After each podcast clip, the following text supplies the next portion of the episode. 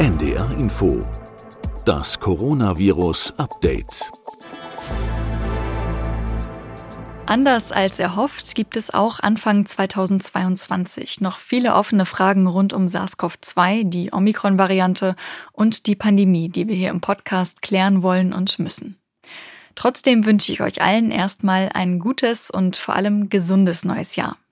Heute ist der 4. Januar 2022. Ich bin Beke Schulmann, Wissenschaftsredakteurin bei NDR Info und ich begrüße euch zur 107. Folge des Podcasts Coronavirus Update. Mit Sorge gucken wir in die Nachbarländer Frankreich und Dänemark, wo die Omikron-Variante längst dominant ist und die Infektionszahlen durch die Decke gehen. Aber auch in anderen europäischen Ländern steigen die Zahlen schnell, während in England die Kurve wieder abflacht. Was heißt das für Deutschland? Wo stehen wir in der Pandemie? Ist ein Ende in Sicht? Darüber möchte ich heute mit Professor Christian Drosten sprechen. Er ist der Leiter der Virologie der Berliner Charité. Hallo, Herr Drosten. Schön, dass Sie auch in diesem Jahr wieder mit dabei sind. Hallo. Viele blicken im Moment wieder ganz gebannt auf die Sieben-Tage-Inzidenz und auch auf die Infektionszahlen. Heute hat das Robert-Koch-Institut den sechsten Tag in Folge einen Anstieg der Sieben-Tage-Inzidenz gemeldet, die jetzt bei 239,9 liegt. Aber eigentlich gehen alle davon aus, dass diese Zahlen nicht der Realität entspricht, weil um die Feiertage herum haben sich weniger Menschen testen lassen. Zum Beispiel waren Schulen geschlossen, nicht alle Kinder waren in der Kita und wurden eben dort entsprechend weniger getestet. Und eben auch nicht alle Gesundheitsämter haben Daten weitergeleitet. Bundesgesundheitsminister Karl Lauterbach hat kürzlich gesagt, die realistische Inzidenz liegt wohl zwei bis dreimal höher als die derzeit vom RKI erfasste. Gehen Sie damit? Für wie belastbar halten Sie die aktuellen Zahlen? Naja, die Zahlen sind natürlich im Moment unvollständig. Das liegt am, äh, ja, am Verhalten der Leute. Das liegt zum Teil natürlich auch an Dienstzeiten von Ämtern. Das wird sich jetzt in den nächsten zwei Wochen wieder einpendeln. Das ist äh, ja im letzten Jahr auch schon so gewesen. Das kennen wir. Das ist übrigens auch in anderen Ländern so. Man kann jetzt versuchen, da irgendetwas zu schätzen, muss man aber vielleicht auch gar nicht. Äh, also das ist einfach ein erwartbarer Effekt und wir müssen damit jetzt einfach leben und wir können damit auch arbeiten. Hm. In ein bis zwei Wochen, haben Sie gesagt, könnten wir mit belastbaren Zahlen rechnen. Können wir denn aus den aktuellen Inzidenzen schon irgendwelche Infos zum Wachstum der Omikron-Fälle ablesen? Ja, also es ist natürlich auch in Deutschland so, dass der Anteil von Omikron-Nachweisen zunimmt. Das ist wahrscheinlich etwas langsamer als in anderen Ländern. Also wir sind äh, jetzt bei uns nach den allerletzten Daten, die das RKI zusammengetragen hat, äh, jeweils noch unter 50 Prozent in fast allen Bundesländern. Mhm. Ähm, und man sieht, in den Wochen vorher, dass sich das jeweils von Woche zu Woche so ungefähr verdoppelt oder etwas mehr als verdoppelt hat. Und das ist langsamer als in anderen Ländern. Wir können im Moment davon ausgehen, dass wir so eine Verdopplungszeit um die vier Tage haben. Das ist es, was Modellierungsgruppen sagen. Mhm. Während andere Länder ja am Anfang der Omikron-Zunahme eine Verdopplungszeit von zwei Tagen gesehen haben oder sogar noch etwas schneller. Und das ist, glaube ich, auch das Entscheidende, was man sich klar machen muss. Also bei all diesem Starren auf die Zahlen muss man erstmal überhaupt wissen, was will man daraus eigentlich ableiten. Mhm. Das eine, was man daraus ableiten will, ist natürlich, was kommt demnächst in Form von schweren Erkrankungen, von Krankenhausaufnahmen oder sogar Intensivstationsaufnahmen auf uns zu. Da muss man sehr um die Ecke denken und in andere Länder schauen. Das können wir gerne gleich mal ein bisschen genauer besprechen sprich die Ableitung von den Zahlen, von der Inzidenz auf mhm. das, was man dann Krankheitslast nennt. Und da haben wir ja schon öfter mal auch hier im Podcast gesagt, das entkoppelt sich zunehmend. Und genauso einen Effekt haben wir auch in Deutschland schon gesehen, dass sich das zunehmend entkoppelt am Ende der Delta-Welle im Dezember. Da haben wir nämlich gesehen, dass tatsächlich die Belastung der Intensivstationen weniger wird und das kommt durch die Boosterimpfung. Ne? So, das ist so das eine, wo wir Unsicherheiten haben. Also wir haben zwar Zahlen, die wir gerne hätten, die jetzt unsicher sind und darüber regen wir uns auf, aber auf der anderen Seite wissen wir dann gar nicht genau, was wir mit diesen Zahlen machen wollen. Denn die Krankheitsschwere, die hat sich sowieso schon entkoppelt, auch in Deutschland. Das ist mhm. das eine. Das andere ist die Zunahme. Da starrt man jetzt auf andere Länder und sieht, das geht ganz schnell alles hoch. Und man erwartet das auch in Deutschland und denkt sich, naja, in Deutschland werden, werden wir wahrscheinlich hier auch gerade diese Omikron-Welle, die einige auch eine Wand nennen, weil mhm. sie so steil ansteigt, haben und wir sehen das gar nicht in unseren Zahlen. Und das ist, denke ich, auch eine falsche Auffassung im Moment. Denn eine Zunahme, das ist ja ein relativer Prozess, den würden wir auch bei limitierten Zahlen sehen und wir sehen den ja auch, der ist ja da. Nur der ist eben auch wirklich in Deutschland etwas langsamer. Und warum ist das so? Das ist das, das Entscheidende, was man verstehen muss. Wir haben in Deutschland im Gegensatz zu den paar anderen Ländern, aus denen wir vor Weihnachten klare Informationen hatten, eine andere Grundsituation der Ausbreitungskontrolle. Also wir hatten klare Informationen beispielsweise aus Südafrika, da ging es ja los. Mhm. Und dann haben wir sehr stark nach England geschaut. Und in England ist es aber so, dass eigentlich keine starken Kontrollmaßnahmen mehr in Kraft waren, weil in England äh, in der zweiten Hälfte des Herbstes zunehmend gesehen wurde, dass mit der erfolgreichen Booster-Kampagne die Krankheitslast jetzt tatsächlich runtergeht. Also man hatte immer weiter sinkende Sterbezahlen am Ende der Delta-Welle. Dort ist ja die Booster-Kampagne weiter fortgeschritten als bei uns und gerade die Älteren sind auch stärker grundgeimpft und da liegt ja die Krankheitslast bei den Älteren. Und deswegen war in England der starke Eindruck, man muss eigentlich die Maßnahmen nicht mehr verschärfen zum Winter hin. Ähm, die Sterbezahlen gehen eher runter. Und dann in diese Situation rein kam plötzlich Omikron. Aber diese Situation ist eben so zu beschreiben, die Pubs sind voll. Große Veranstaltungen finden statt. Mhm. Junge Leute sind überall unterwegs. Die Schulen laufen in einem offenen Betrieb. Und in den öffentlichen Verkehrsmitteln, da sieht man manchmal noch Masken, aber sonst fast nirgends mehr im gesellschaftlichen Leben. Und das ist ja eine ganz andere Situation, als wir das hatten. Also wir erinnern uns vielleicht Ende November die großen Probleme in Sachsen, in Thüringen, in Sachsen-Anhalt, in Bayern vor allem, mhm. wo einfach gesehen wurde, es wird brenzlig. Die Intensivstationen werden immer voller. Und man muss jetzt was machen. Und es sind ja einzelne Ministerpräsidenten dann vorwärts gegangen und haben über die bundesweiten Maßnahmen hinaus etwas äh, eingeführt, was wir ein Jahr vorher durchaus als Lockdown bezeichnet hätten. Ja. Dieser Begriff ist vielleicht ein bisschen äh, ja, jetzt anders bewertet. Wer weiß, warum das in der öffentlichen Kommunikation jetzt anders ist. Aber die hatten einen Lockdown. Und ähm, unter diesen Bedingungen ist natürlich die Infektion die Ausbreitung der Infektion stark reduziert worden. Und unter diesem Eindruck haben natürlich auch andere Bundesländer sehr stark darauf aufgepasst, dass also die Krankheitsverbreitung nicht überhand nimmt.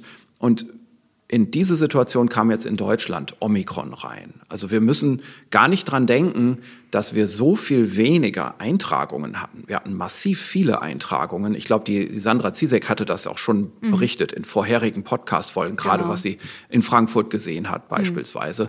Das teilen andere Kolleginnen und Kollegen aus Großstädten so auch.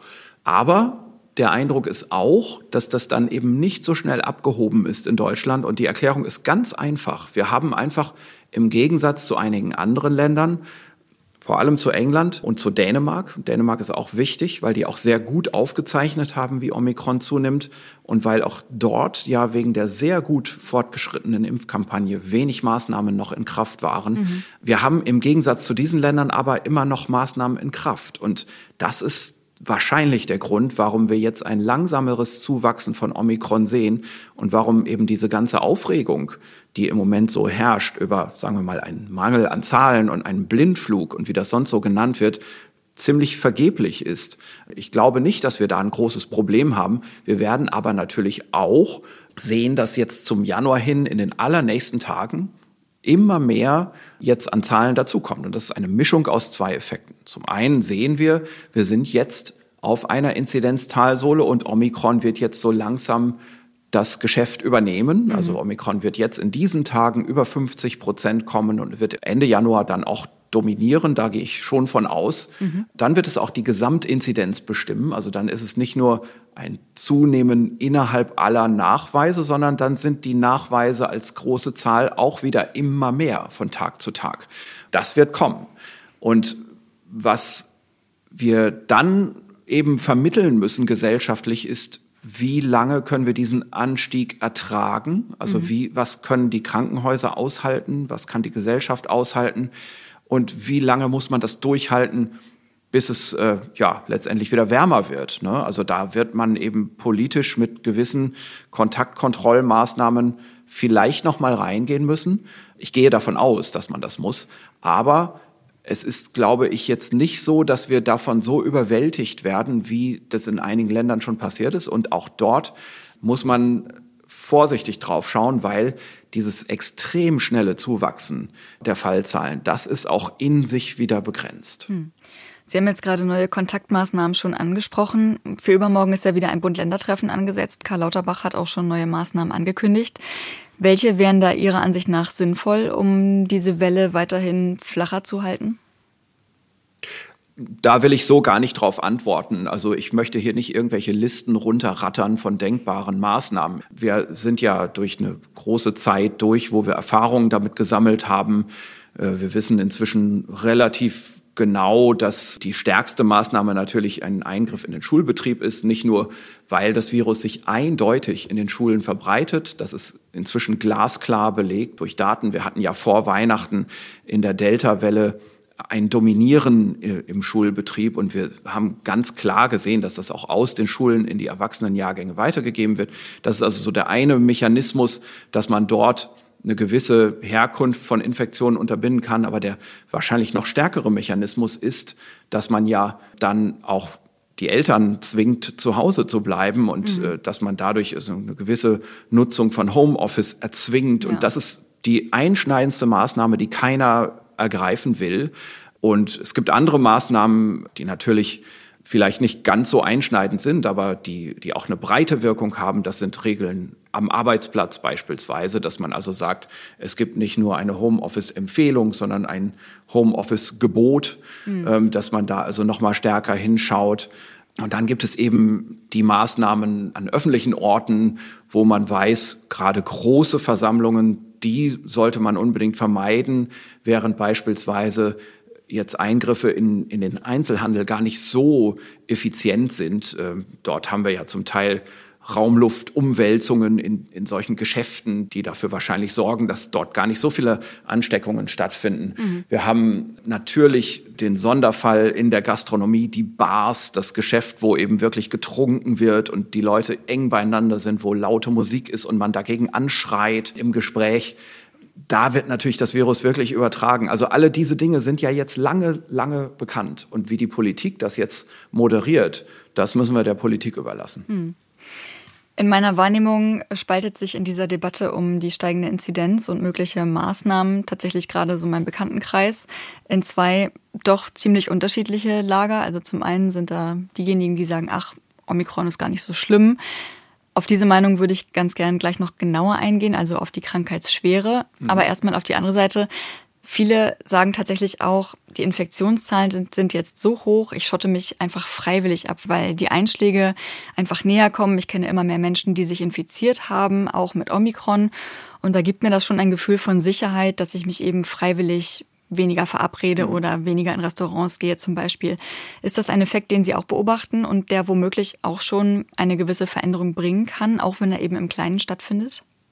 Ja, das ist ein Effekt, den ich natürlich in meinem Umfeld auch äh, anekdotisch wiedergeben kann. Und es ist aber auch etwas, von dem man weiß, dass das eintritt im Hinblick auf Mobilität. Mhm. Ne? Also man kann Mobilität ja messen. Und da ist es eben so, dass relativ bald nach Bekanntwerden einer ansteigenden Welle die Mobilität jeweils sinkt in der Bevölkerung. Und das ist ja Ausdruck von diesem Vorsichtsverhalten. Mhm. Und natürlich umso mehr, also noch viel stärker als eine Nachrichtenmeldung, hat natürlich eben dieser Eindruck eine Wirkung, die Einschläge kommen näher. Ne? Also wenn ja. ich merke, da gibt es überall um mich rum schon erste Fälle und im Betrieb haben wir Fälle und, ne, und so weiter. Dann wird man natürlich, wenn man zu den vorsichtigeren Menschen gehört, die sich nicht infizieren wollen und die sich das auch leisten können, die also so berufstätig sind, dass sie auch mal zu Hause bleiben können, mhm. die vielleicht wegen der familiären Konstellation nicht die Verpflichtung haben, immer in andere Haushalte und so weiter zu gehen. Ja dann werden das viele Leute nutzen und solche Effekte sieht man. Man sieht interessanterweise jetzt auch schon in Gegenden, wo die Fälle sehr stark hochgeschnellt sind, also beispielsweise London. Man sieht es auch in der Gauteng-Provinz in, in Südafrika, dass dieses sehr schnelle Ansteigen der Omikron-Welle auch dann gefolgt wird von einem ziemlich schnellen Wiederabsinken. Und mhm. da gibt es unterschiedliche Mutmaßungen, woher das kommen könnte. Eine Mutmaßung ist eben, dass solche individuellen Verhaltensänderungen zutage treten, wie wir das gerade beschrieben haben. Die Einschläge kommen näher, ich bleibe lieber zu Hause.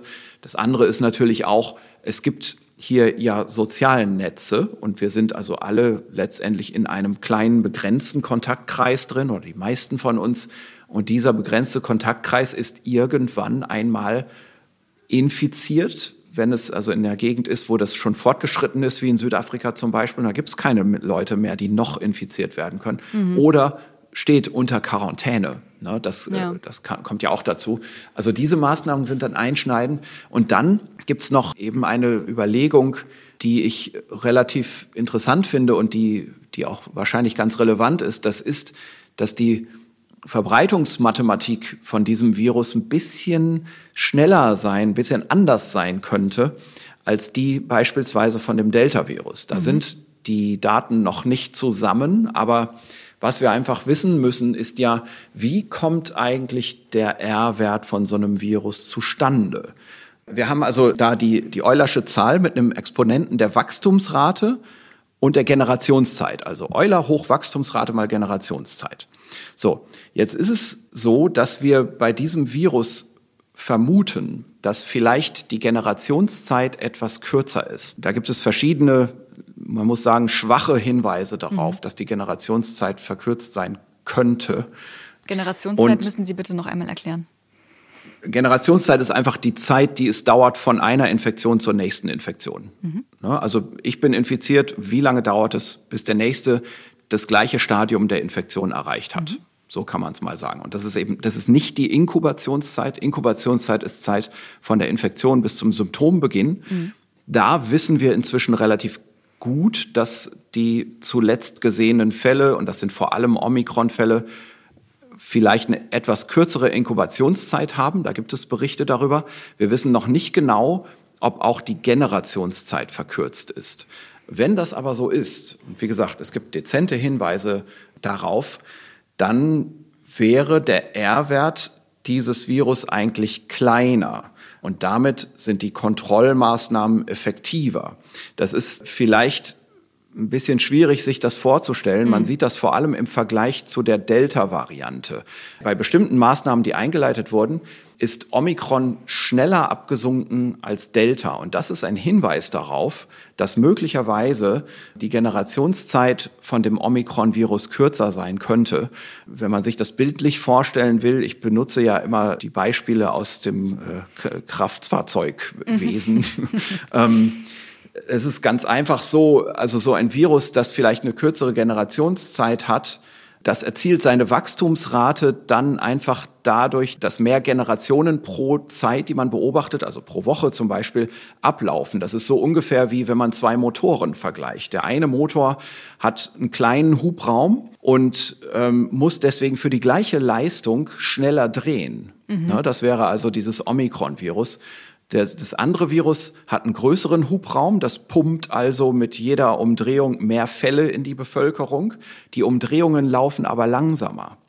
Ne? Und am Ende sieht das einigermaßen gleich aus, aber was dahinter steht, hinter der Kraftentwicklung, also hinter diesem Einbringen von Zahlen in die Bevölkerung, das ist was anderes. Und jetzt können Sie so einen Motor, der eigentlich schneller dreht, bei kleinerem Hubraum auch leichter abbremsen. Der hat weniger bewegliche Masse. Also hier verlassen wir dann so langsam den Bereich, der, dass das äh, Beispiel noch stimmt. Aber mhm. tatsächlich die Mathematik dahinter ist sogar ein bisschen so. Da kann man das, das Ganze ein bisschen miteinander vergleichen. Das heißt, um das nochmal zusammenzufassen, mit Omikron Infizierte können in einer kurzen Zeit mehr Leute anstecken, aber dann auch wirklich nur eine kürzere Zeit als mit Delta Infizierte. Das kann man so nicht genau sagen. Also das mhm. ist jetzt nicht unbedingt der Fall. Also okay. die Zeit, die jemand infektiös ist mit dem Omikron-Virus, die ist wahrscheinlich genauso lang wie die Zeit, die jemand mit dem Delta-Virus infektiös ist. Mhm, okay. Und ich will übrigens noch eine Sache dazu sagen. Es ist wahrscheinlich auch so, dass diese wahrgenommene Verkürzung der Inkubationszeit nicht unbedingt demselben Mechanismus gehorcht wie die wahrgenommene Verkürzung der Generationszeit. Das ist vor allem dadurch, glaube ich, plausibel zu machen, dass wir eine Verkürzung der Inkubationszeit in Daten auch angedeutet sehen bei dem Delta-Virus und dass das vielleicht eher eine Funktion des Fortschreitens der Immunisierung der Bevölkerung ist. Also wer mhm. Symptome bekommt als Geimpfter, also eine Durchbruchinfektion, und da ist jetzt nun mal Omikron notorisch dafür, solche Durchbruchsinfektionen zu setzen. Ja.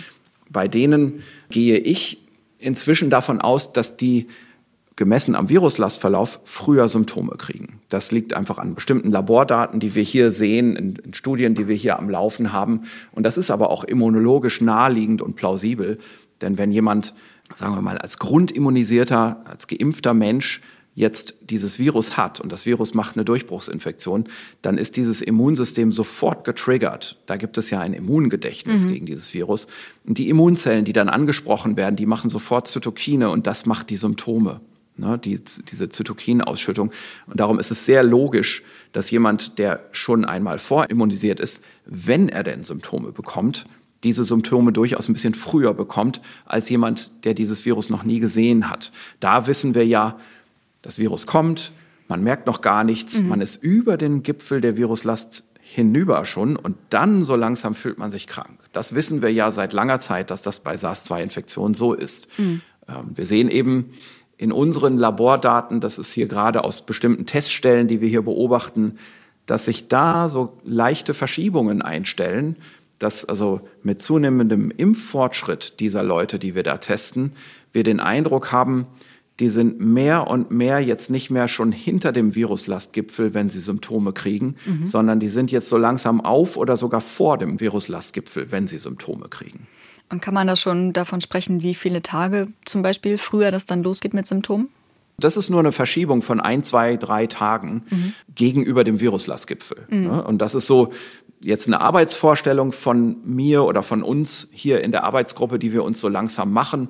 Diese Daten werden jetzt immer statistisch robuster. Diese Studie kommt zusammen. Und wenn wir dann eben so weit sind, dass wir glauben, wir haben eine statistische Robustheit, ja, bei der das auch unzweifelhaft nachweisbar ist, dann werten wir das nochmal final aus und schreiben das zusammen. Aber es ist eben so, wissenschaftliche Daten kommen häufig auf diese Art und Weise mhm. mit der Zeit zusammen. Und man sieht eigentlich schon als Wissenschaftler, der diese Daten immer weiter beobachtet, wie sich die Evidenz zunehmend einstellt. Man kriegt schon ein sehr gutes Gefühl dafür.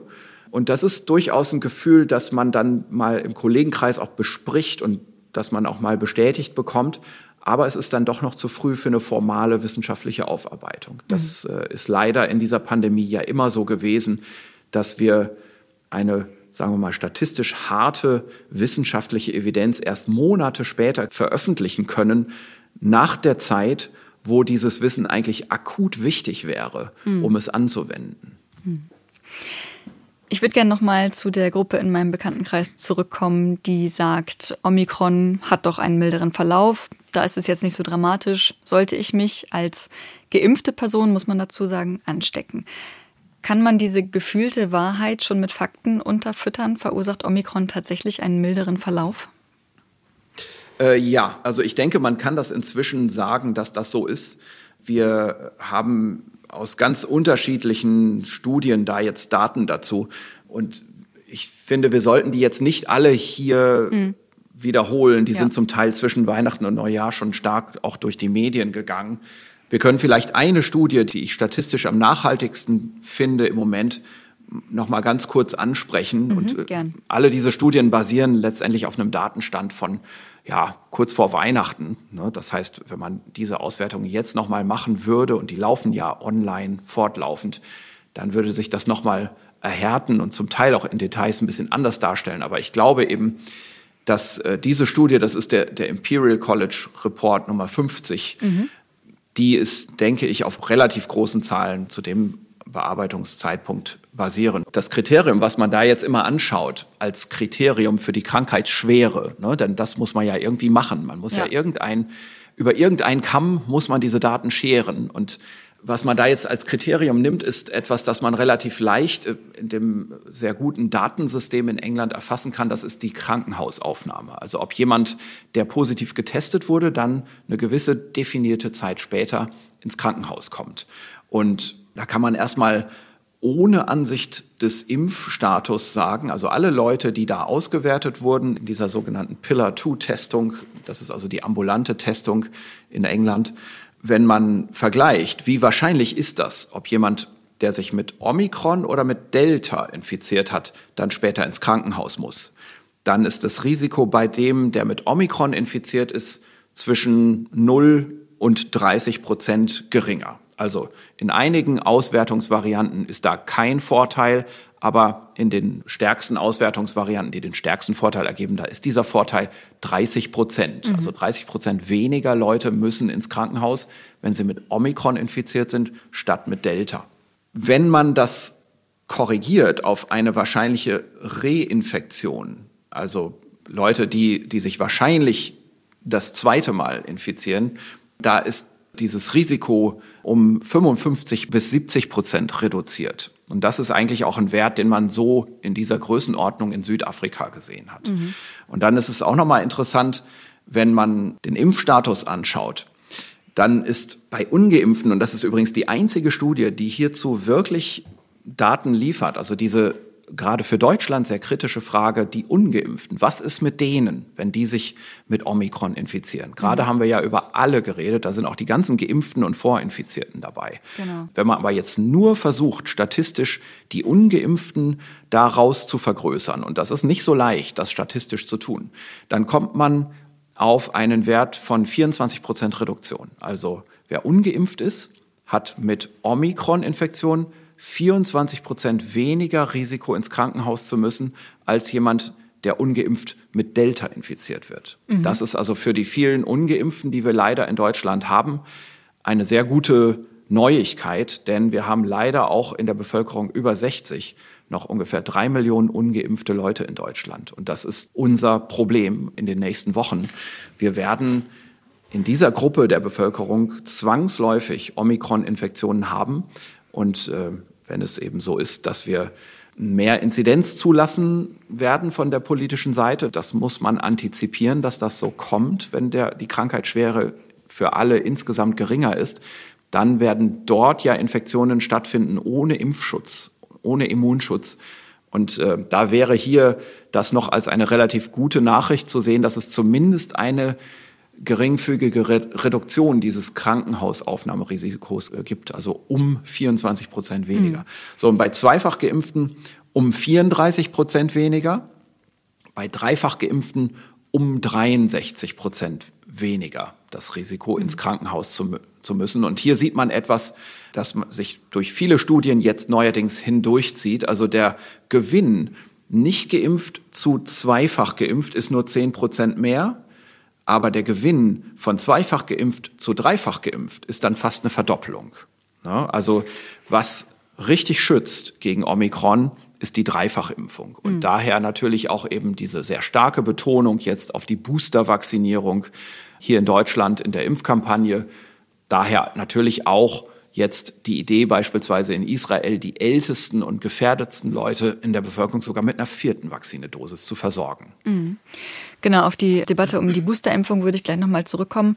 Aber noch einmal zu dem milden Verlauf, weil der jetzt so viel im Gespräch ist. Es gibt da ja unterschiedliche Definitionen oder da auch ein Gefühl, was ein milder Verlauf sein kann.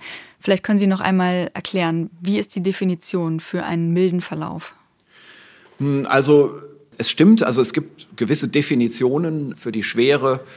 Und das ist, eine, ist ja nicht sehr stark im öffentlichen Gebrauch. Also eine milde Infektion, das sagt man so daher.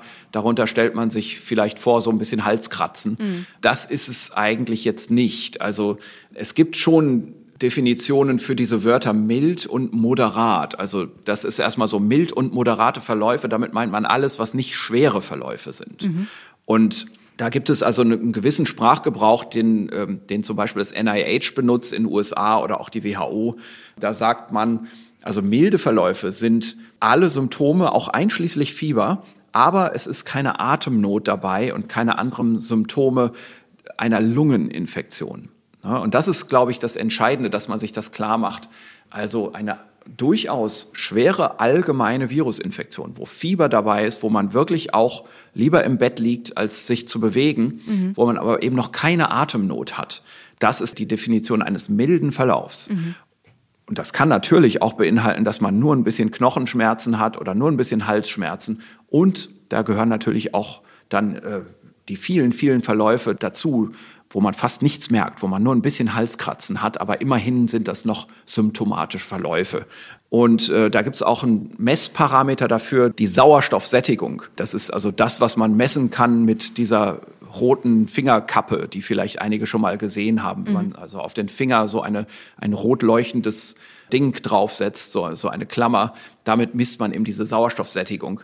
Die ist dann noch über 94. Normaler Sauerstoffsättigungswert ist 98, 99 Prozent. Und dann eben symptomatisch ist das häufig so eine beginnende Atemnot, vor allem bei Belastung, wenn man sich bewegt. Also dieser milde Verlauf, das ist das, wo man vielleicht, wenn man zu Hause ist, denkt, na ja, also äh, das ist jetzt nicht mehr harmlos. Also mhm. jetzt merke ich schon, die Lunge funktioniert nicht mehr so, das Atmen fällt schon schwerer und wenn das jetzt noch schwerer wird, dann muss ich ins Krankenhaus. Ne? Also so bis dahin spricht man definitionsgemäß von einem milden und moderaten Verlauf. Also das zuletzt mit der Atemnot ist moderat und mild eben ohne Atemnot. Ja. Und wenn wir jetzt davon ausgehen, dass Omikron in den meisten Fällen milde oder moderate Verläufe verursacht und die Menschen eben seltener mit schweren Verläufen ins Krankenhaus müssen, selbst wenn wir jetzt einen hohen Anstieg der Infektionszahlen sehen, dann heißt es, das muss nicht unbedingt zu einer Überlastung der Krankenhäuser kommen, oder? Oder läge dann die Belastung, die mit einer Omikronwelle auf die Krankenhäuser zukommen könnte, vielleicht eher im Bereich der Normalstation und nicht mehr im Bereich der Intensivstation?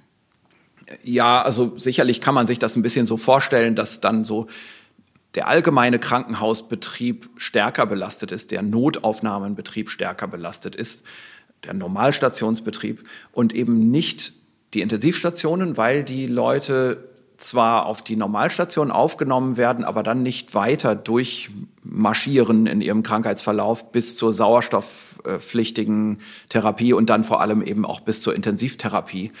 Nur die gesamte Situation im Krankenhaus ist viel komplexer, als dass man sagen kann, ach ja, okay, dann muss man jetzt eben umplanen, dann sind jetzt eben die Normalstationen dran, muss man da jetzt ein bisschen die Betten mhm. rumschieben und dann wird es schon gehen. Ja, man so stellt sich vor, das wäre einfacher, auf Normalstationen mal eben noch zwei, ja, drei Betten genau. dazuzustellen. Mhm. Genau, und, und so ist es eben nicht. Also es geht ja schon da los, dass in diesem Bereich ja der Grundumsatz der medizinischen Versorgung läuft. Ne? Also ja. jede normale Prozedur, die einfachste Operation, alle diese Dinge, die brauchen ja auch ein Krankenhausbett im Hintergrund. Und mhm. das heißt, die Belastung auf den Grundbetrieb der Medizinversorgung ist hierdurch eigentlich noch mal stärker als auf, auf jetzt speziell die Intensivbetten, weil das sind große Operationen, planbare Operationen, die man da absagen muss. Hier muss man jetzt plötzlich fast jede Operation absagen.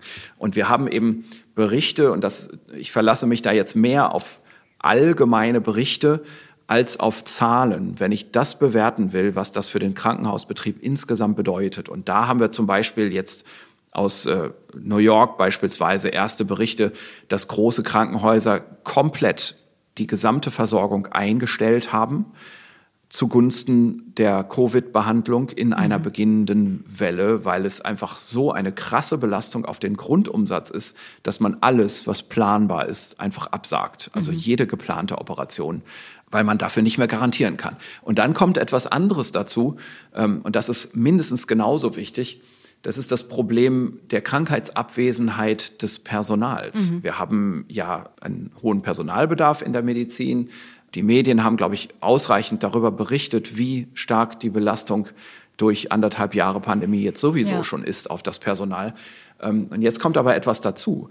Dieses im Prinzip schon sehr überlastete, auch ausgelaugte Personal, die sind jetzt dennoch nicht arbeitsunwillig, aber wenn Sie sich jetzt infizieren, und zwar entweder im Krankenhaus oder auch im normalen Sozialleben, weil eine Omikronwelle mit sehr hoher Inzidenz kommt, dann fällt ja dieses Personal aus. Die sind ja dann selber krank. Mhm. Und äh, das ist ja auch gerade diese politische Diskussion, die in vielen Ländern, auch in Deutschland gerade läuft, über die Quarantänemaßnahmen und Isolationsmaßnahmen, gerade für bestimmtes Personal zum Beispiel im Krankenhausbereich, Krankenpfleger oder, oder eine Ärztin viruspositiv, dennoch mit milden Symptomen, würde zum Teil auch gerne eigentlich weiterarbeiten. Würde sagen, naja, Moment, ich fühle mich kaum krank, ich weiß, ich habe Virus, aber ich habe einen ganz milden Verlauf und ich werde gebraucht, ich würde gern zur Arbeit gehen. Mhm. Das geht aber nicht, weil Isolationsmaßnahmen verhängt werden. Oder noch schlimmer, noch einschneidender,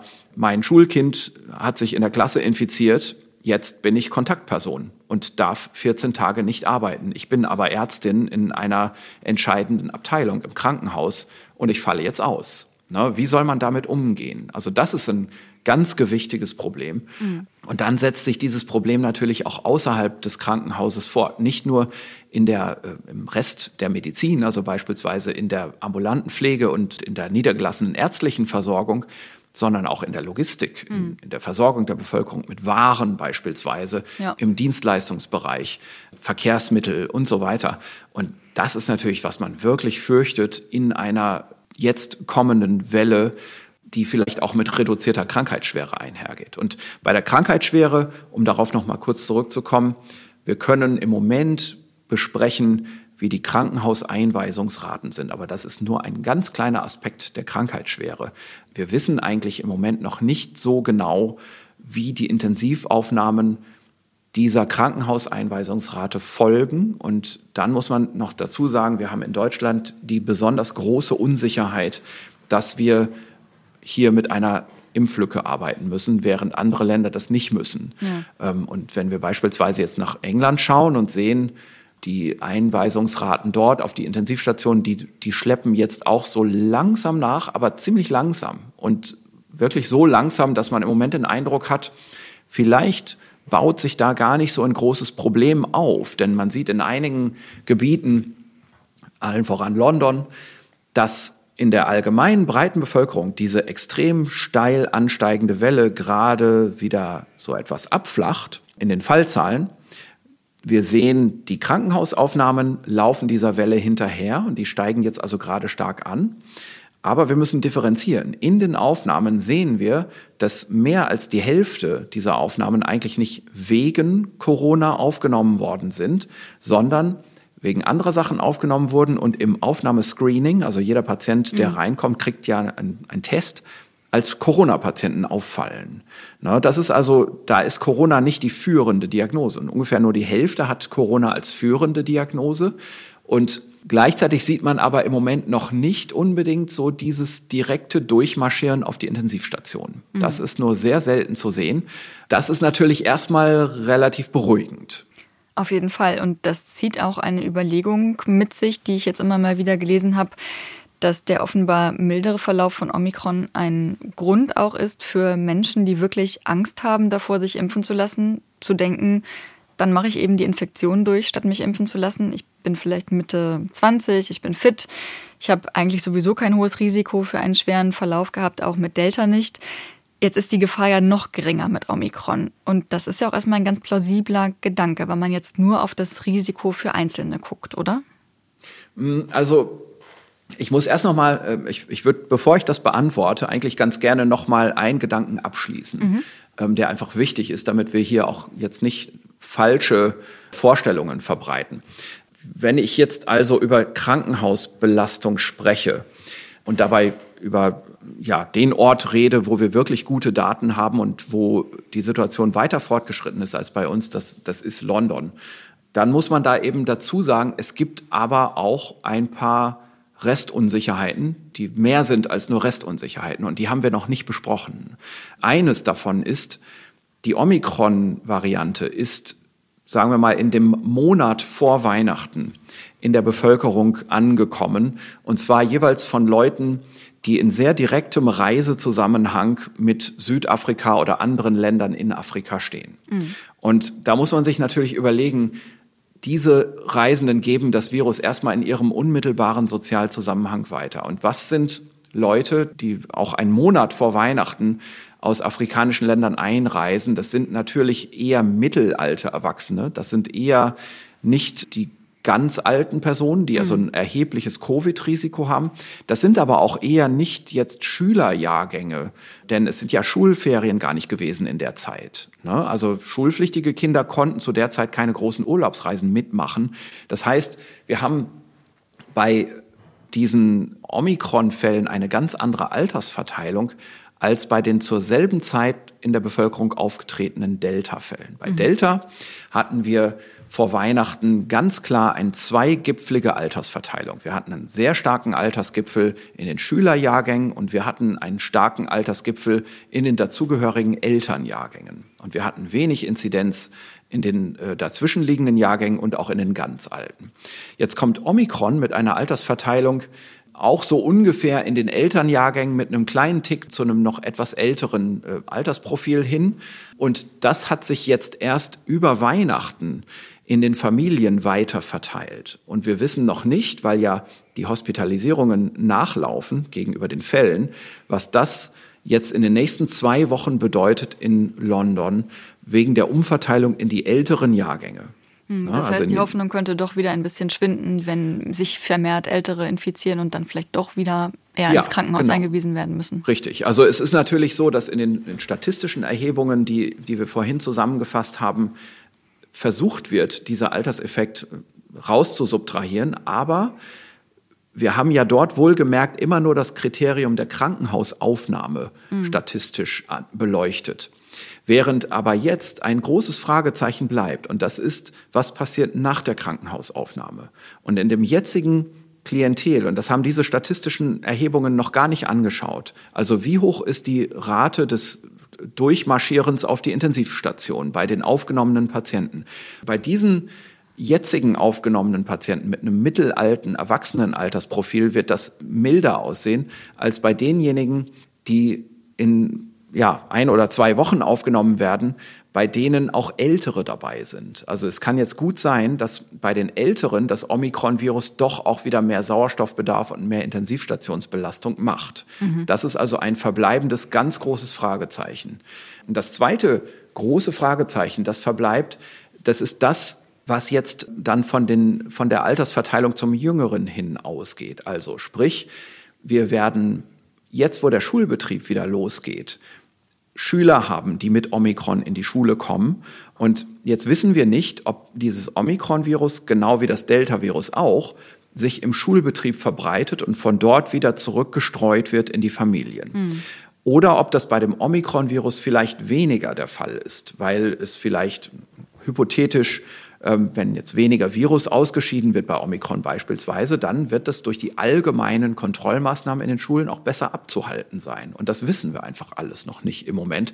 Aber wenn es dazu kommt, dass Omikron auch wieder in den Schulbetrieb reinkommt, so wie Delta, dann wird von da wieder zurückgestreut und dann hätte man dieses schöne Durchbrechen der Inzidenz, das sich jetzt gerade in London abzeichnet, also da ist diese sehr steile Welle, die ist jetzt gerade gebrochen mhm. und die hm. wird wieder flacher vielleicht geht sie dann wieder hoch. Ja. Und das ist auch eine weitere unabhängige große Gefahr, die wir im Moment nicht einschätzen können. Darum wäre es voreilig, im Moment aufgrund dieser Beobachtungen in England zu sagen, ach, es ist ja alles halb so schlimm. Was wir sagen können, ist in Südafrika. Dort ist die Wahrnehmung, dass es wirklich halb oder sogar noch weniger als halb so schlimm ist, das Ganze, auch als gesellschaftliches Phänomen. Also ich glaube, nachdem jetzt doch relativ viel Zeit vergangen ist, kann man das für Südafrika sagen. Aber in Südafrika ist Hochsommer jetzt so langsam. Da ist es richtig warm und äh, wir erinnern uns ja daran, wie der Sommer auch bei uns einen starken Beitrag geleistet hat. Das wird er dieses Jahr auch wieder tun. Nur stecken wir jetzt mitten im Winter. Und da ist jetzt eben die große Unsicherheit zu sehen. Hm. Das heißt, wenn ich auf das Risiko für Einzelne nochmal gucke, sind da auch sehr viele Unwägbarkeiten und man kann auch gar nicht sagen, für eine einzelne Person, eine jüngere Person ohne Vorerkrankung ist das Risiko tatsächlich geringer? Genau, also das ist ja die Frage von vorhin. Mhm. Genau, also junge Leute werden natürlich im Moment diesen Reflex haben, zu sagen, ach, das ist ja ein, offenbar ein abgemildertes Virus, da kann ich mich ja jetzt erst recht infizieren. Und das ist, da muss man natürlich auch sagen, ja, also klar, logisch gedacht ist das so. Nur ist es ja eine relativ einfache Überlegung, die bestimmte Unterschiede zwischen einer Verteilung über die Bevölkerung und dem individuellen Patientenschicksal ausklammert. Mhm. Also was nützt es mir denn, wenn ich als, sagen wir mal, Mitte 20-jähriger fitter Mensch weiß, dass fast jeder in meiner Altersgruppe einen milden Verlauf kriegt und wahrscheinlich mit Omikron sogar noch milder, aber ich ausgerechnet mich erwischt's. Ne? Also es gibt junge Leute mit Mitte 20, die auf der Intensivstation landen. Und das ist einfach nicht auszuschließen. Und wir haben gerade jetzt ja anekdotisch viele Berichte von Sportlern, die jung und fit sind, gerade Leistungssportler, die nach einer fast asymptomatischen, sehr milden Infektion noch wochenlang Probleme im Training haben und Leistungseinbrüche haben. Woher kommt denn das? Das ist ja kein Hokuspokus. Das kommt einfach daher, dass das Lungengewebe geschädigt wird. Und wir wissen ja, da gibt es Lungenpathologie, die stellt sich schleichend ein und ist dann sehr lange nachhaltend und die braucht vielleicht äh, Monate, bis sie wieder kuriert ist. Und die haben wir auch als junger Mensch. Und man muss ja schon sehr ignorant sein und das übersehen. Also zu sagen, äh, ich spare mir eine Impfung aus irgendwelchen obskuren Gründen, die ich selber nicht so ganz verstehe, aber irgendwer hat gesagt, vielleicht ist die Impfung gefährlich und weiter interessiere ich mich nicht dafür und nehme für mich das Risiko in Kauf, dass meine Lunge dann demnächst geschädigt wird. Will man das? Ich meine, also vernünftige Leute wollen das nicht. Und gerade junge Leute heutzutage sind immer mehr gesundheitsbewusst. Viele Leute fangen nie an zu rauchen in der jüngeren Generation und viele Leute, die es mal gemacht haben, hören auch in einem sehr jungen Alter wieder auf, weil sie einfach merken, naja, nee, das ist doch nicht so gut für mich und ich will gesund leben, ich will alt werden. Aber bei so einer Sache machen sie dann diesen einen Gedankenschritt nicht, dass ihnen klar wird, dass so eine Covid-Infektion, selbst wenn sie einen milden Verlauf haben, die Lunge vielleicht viel mehr schädigt als eine gewisse Menge an Zigaretten, die man rauchen könnte mhm. und die man nie rauchen würde. Ja, der Gedanke dahinter ist womöglich, wenn ich versuche, mich da so reinzudenken, dass er die Impfung der Gesundheit schädigen könnte und dass dann eine Infektion, so habe ich das jetzt ein paar Mal gelesen und so haben Sie das auch neulich in einem Tweet ganz schön aufgedröselt, der Gedanke, dass eine Infektion das Immunsystem stärken könnte. Aber das ist ja ein mhm. Irrglaube, richtig? Ja, also genau, also das, ich hatte da ja gesagt, das stärkt vielleicht das Immunsystem genauso gut wie das Essen eines Steaks die Verdauung stärkt. Ne? Das Immunsystem ist einfach da, das lässt sich nicht stärken. Ne? Das ist so genau wie die Verdauung oder die Intelligenz. Ne? Das sind so Körpergrundfunktionen, die man hat. Und die kann man eigentlich nicht trainieren. Also ich kann auch nicht meine Intelligenz dadurch steigern, dass ich mir ein Rätselheft kaufe. Ne? Also diese Idee von Gehirnjogging, das mag funktionieren bei Leuten, die ihr Gehirn sonst gar nicht benutzen. Und bei denen mag das helfen, wenn sie regelmäßig zumindest solche Kreuzworträtsel lösen. Klar, das, da mag es ein Konzept für geben, aber insgesamt ist es doch so, wir denken hier an eine Infektion. Also das ist so, wie wenn man denken würde, durch das Lesen eines Zeitungsartikels oder eines Buchs steigere ich meine Intelligenz. Das ist doch Quatsch. Das Hirn ist da und das hat eine Grundintelligenz. Ich glaube, was, was hier einfach in der Immunfunktion nicht unterschieden wird von vielen Leuten in der Bevölkerung, ist das Immungedächtnis ja, das ist ein sehr spezifisches Training einer spezifischen Immunabwehr gegen ein Virus. Mhm. Das ist aber nicht ein Training für das Immunsystem schlechthin. Ne? Und gerade bei einer Impfung stellt sich ja glücklicherweise genau derselbe Trainingseffekt auch ein, wie durch die Infektion gegen diesen Erreger. Also dieses sehr spezifische, auf diesen einen Erreger ausgerichtete Lernen des Immunsystems. Das kriegen wir entweder durch die Infektion oder durch die Impfung. Dann ist es aber so, dass fast alle Krankheitserreger, einige sind dafür ganz notorisch bekannt, ich kann gleich ein paar nennen, fast alle Krankheitserreger sind aber gegenüber dem Immunsystem nicht ganz neutral eingestellt, sondern die sind in ihrer Evolution darauf ausgerichtet worden, auch gegen das Immunsystem des Wirts etwas zu unternehmen, denn sie wollen ja selber im Körper existieren. Mhm. Und da muss man sich einfach klar machen, im Gegensatz zu einer Impfung, bei der dieser Effekt ausgeklammert ist, schädigen ganz viele Infektionserkrankungen zunächst einmal das Immunsystem, statt es zu trainieren. Also es bildet sich dann schon ein Immungedächtnis gegen diese spezi spezielle Infektion, gegen diesen speziellen Erreger aus. Aber der Erreger macht was, der sabotiert das Immunsystem im Breiten, im Großen und Ganzen, um auch die Ausbildung der Immunität gegen sich selbst einen Schlag zu versetzen mhm. und diese spezifische Immunität zu reduzieren. Und dennoch, also es kommt eine spezifische Immunität raus, das Immunsystem kriegt dabei aber doch einen Gesamtschlag ab. Und das gilt übrigens auch für die Covid-Infektion. Wir wissen, dass unter und nach der Covid-Infektion, nach der SARS-2-Infektion, für eine gewisse Zeit eine allgemeine Veränderung im Immunsystem eintritt, die auch den Immunitätsaufbau gegen andere Infektionskrankheiten umfasst. Und dann gibt es andere Erreger, also EBV, Epstein-Barr-Virus beispielsweise.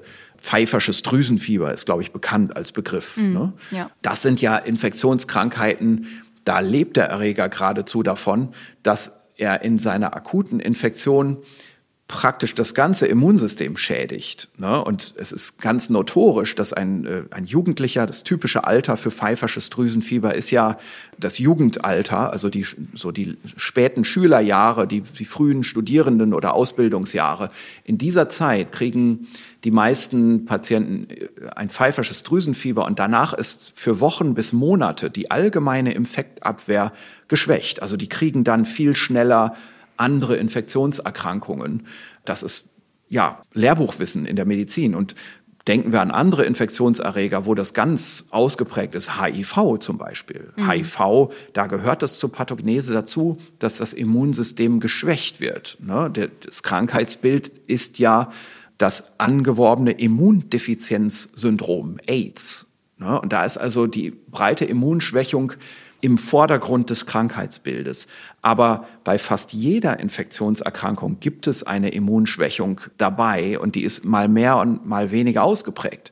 Bei Impfungen gibt es diese Immunschwächung aber ich will sagen, nicht bis, mhm. äh, bis kaum. Also es gibt einige wenige Impfstoffe, Dazu gehören jetzt nicht diese SARS-2-Vakzinen, die wir im Moment haben. Es gibt einige wenige andere Impfstoffe, da könnte man das vermuten, dass es auch zu einer ganz kurzzeitig minimalen allgemeinen Immunschwächung nach der Impfung kommt. Aber gerade das ist ja das Prinzip der Impfung im, im, Normalfall, dass eben dieser schwächende Effekt ausgeklammert ist und nur der gedächtnisbildende Effekt, dass das noch vorhanden ist, das unterscheidet ja die Impfung von der Infektion. Hm. Ich würde ganz gerne noch einmal zur Krankheitsschwere von Kindern kommen. In Südafrika haben wir ja im Dezember einen Anstieg der schweren Verläufe unter Krankenhauseinweisungen bei Kindern gesehen. Ähnliche Meldungen kamen jetzt auch aus den USA. Müssen wir davon ausgehen, dass Omikron-Infektionen bei kleineren Kindern tatsächlich vermehrt schwere Verläufe verursachen? Also die Daten dazu sind immer noch sehr unvollständig. Also wenn man, wenn man sich die Daten anschaut, es, es gibt vor allem ganz gute Daten dazu aus Südafrika, mhm. die ich hier zahlenmäßig auch nicht speziell für diesen Podcast aufbereitet habe, aber es gibt darüber Zahlen, die ich auch kenne, die ich äh, natürlich für mich durchgearbeitet habe und mir einen Eindruck daraus gebildet habe. Und dann ist jetzt in den letzten Tagen und Wochen vielleicht so zwischen Weihnachten und Neujahr ging das los, kamen relativ viele Meldungen auch aus, aus Nordamerika, wo gesehen wird, aha, wir sehen immer mehr Kinder mit Covid. Der Eindruck ist schon, dass im Wesentlichen diese stärkeren Krankenhausaufnahmen bei Kindern Nebendiagnosen von Covid sind. Also dass Kinder, die ins Krankenhaus kommen wegen aller möglicher Sachen, im Nebenaspekt im Aufnahmescreening auch dann eine Covid-Infektion nachgewiesen bekommen. Mhm. So, das war am Anfang unklar aus Südafrika. Da gaben die Zahlen das gar nicht her und das war sehr auffällig, dass speziell die kleineren Kinder stärker betroffen waren als die mittelalten Kinder. Also gerade die, die Altersgruppe von 0 bis 5 Jahren, die war überproportional betroffen von Covid und von Covid-Krankenhausaufnahmen gegenüber den etwas älteren Jahrgängen. Und nachdem man jetzt mehr Zahlen zusammen hat, kann man also schon stark zu dem Eindruck kommen, dass das meiste von diesen Krankenhausaufnahmen aller Kinderjahrgänge diese Nebendiagnosen sind. Und das erklärt sich natürlich relativ einfach dadurch, dass wenn so ein Virus sich in der Bevölkerung verbreitet, es sich auch bei den Kindern verbreitet. Mhm. Und dann findet man das Virus eben auch in den Kindern, die wegen anderer Sachen ins Krankenhaus müssen. Aber es ist weiterhin ein harmloses, zufällig gefundenes Virus bei diesen Kindern. Das ist also in allen Altersgruppen der breite Eindruck, der sich mehr eingestellt hat jetzt. Das heißt, dieses, dieses Alarmsignal hat sich abgemildert, aber es ist auch nicht ganz weg. Also in den südafrikanischen Zahlen muss man schon immer noch sagen, es ist dadurch nicht erklärt, warum speziell diese jüngsten Kinder, die, die Kinder von 0 bis 5 Jahren, weiterhin überproportional mit Covid ins Krankenhaus gehen. Und es ist durchaus auch so, dass sowohl in Südafrika als auch in Nordamerika jetzt stark zunehmende Krankenhausaufnahmen in allen Kinderaltersjahrgängen gesehen werden wegen Covid. Mhm. Nur, da muss man immer dazu sagen und dazu wissen, dass weiterhin die Krankheitsschwere und auch die Aufnahmezahlen bei Erwachsenen viel stärker sind. Also wenn man da eben bei den Kindern von Zahlen im Zehner bis Hunderter Bereich spricht, je nach Größe des Gesundheitssektors, den man da ausgewertet hat, hat man zur gleichen Zeit bei den Erwachsenen weiterhin Zahlen im Tausender bis Zehntausender Bereich. Das ist eben der Unterschied. Aber die Zunahme von, sagen wir mal, von vor Weihnachten bis dann jetzt in die Weihnachtszeit hinein. Das ist das, was im Moment Sorgen macht, was man beobachtet. Und da sieht man eben, ja, es gibt diese Zunahme, die gibt es auch im pädiatrischen Bereich. Es ist also nicht so im Gegenschluss, dass das Omikron fast nur die Erwachsenen betrifft und die Kinder ausgespart sind. Das ist nicht der Fall. Hm. Ich würde jetzt ganz gerne nochmal auf die Boosterimpfung zurückkommen. Sie haben es eben schon angesprochen. Die Boosterimpfung macht einen deutlichen Unterschied aus, was die Krankheitsschwere bzw. die Krankenhauseinweisung nach einer Infektion betrifft, aber auch was die Infektion mit Omikron selbst angeht. Und in diesem Zusammenhang können wir vielleicht einmal kurz aus Daten aus Dänemark gucken. Da haben Forschende die Übertragungsdynamik von Omikron in dänischen Haushalten im Dezember 21 untersucht. Mhm.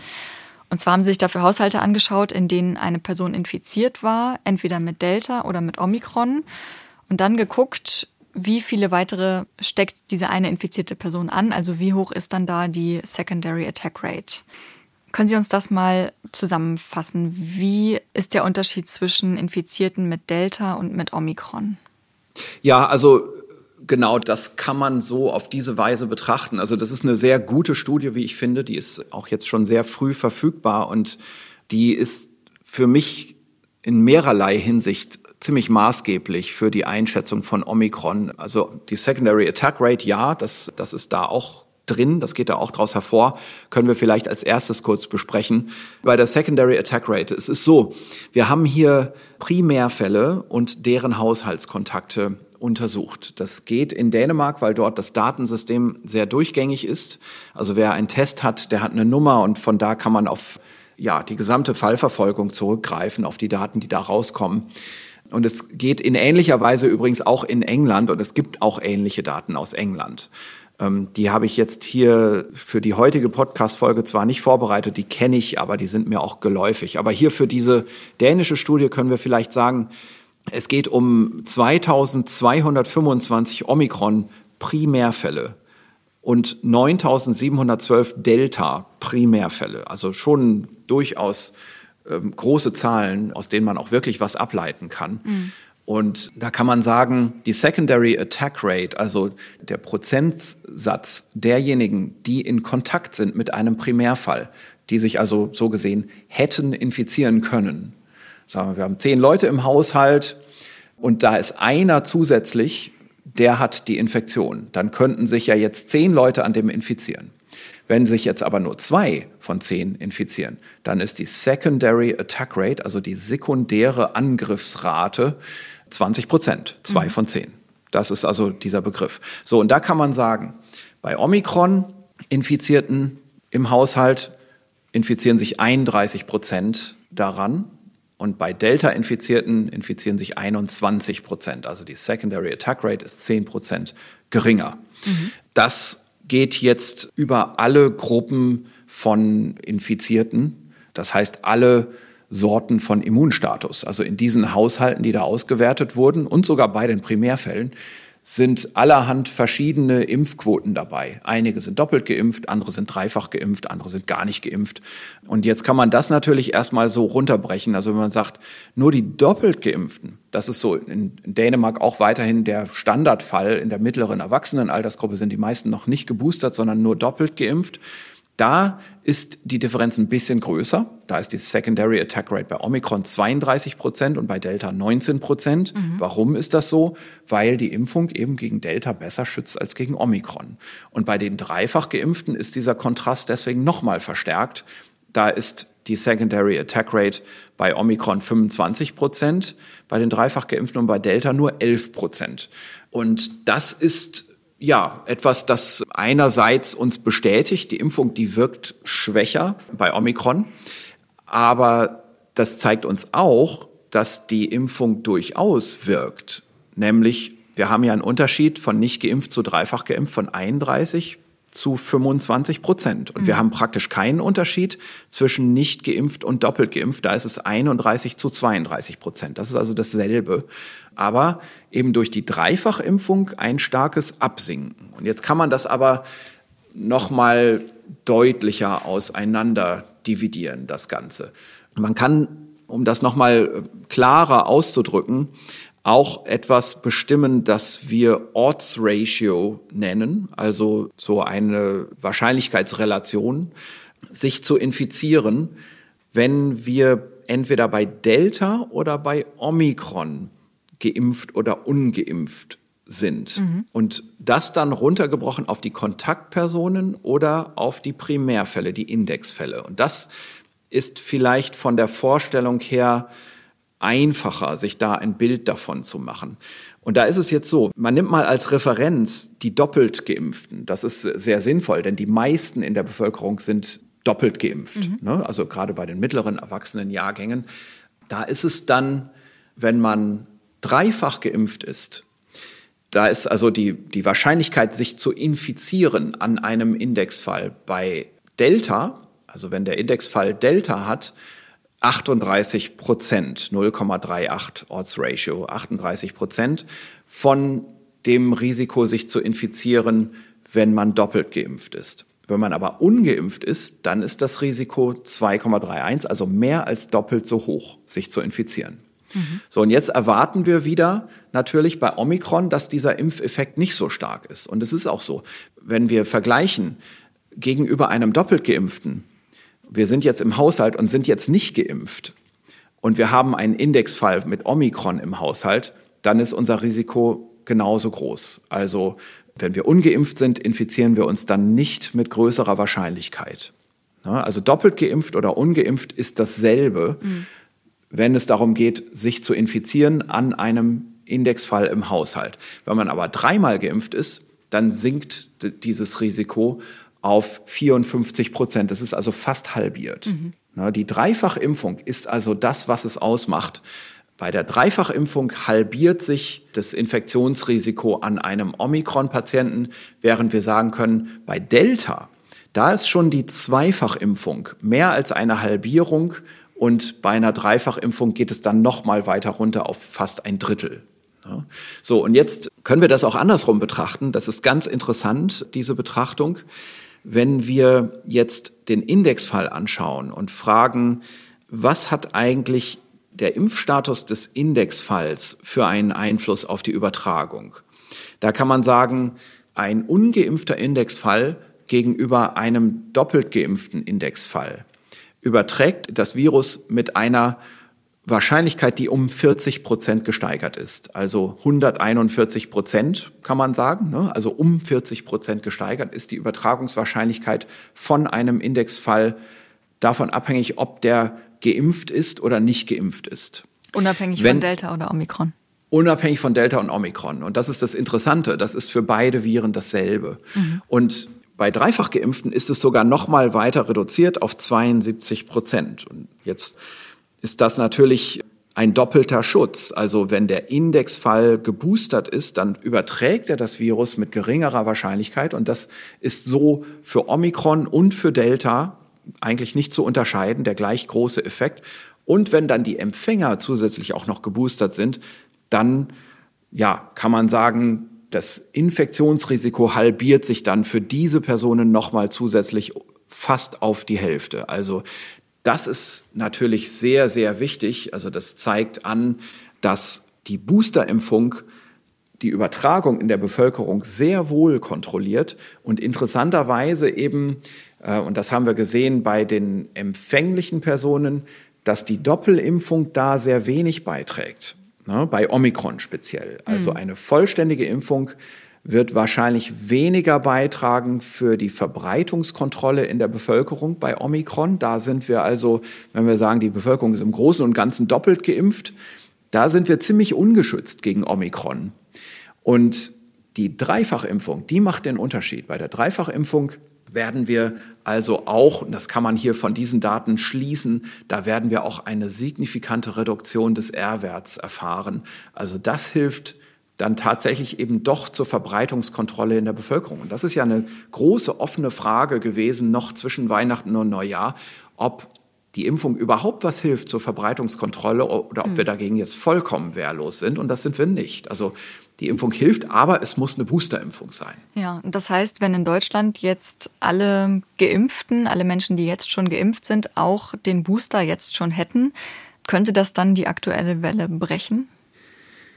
Ja, das müsste man natürlich rechnen. Also äh, ich glaube, das würde bei den jetzigen Zahlen wahrscheinlich noch nicht vollkommen zum Brechen der Welle ausreichen, wenn man keine Kontrollmaßnahmen anderer Art mehr hätte. Mhm. Aber mit den jetzigen Kontrollmaßnahmen, die ja doch durchaus sehr tolerabel sind, also da sprechen wir jetzt von einer 2G-Regel und so weiter, wenn wir jetzt alle geboostert wären, dann würde man wahrscheinlich in so einen Bereich reinkommen. Da müsste man aber natürlich einen Modellierer fragen. Das, mhm. das kann ich jetzt nicht so genau beantworten. Mhm. Aber von meinem Zahlenverständnis her würde man in so einen Bereich kommen, wo das relativ gut möglich wird. Mhm.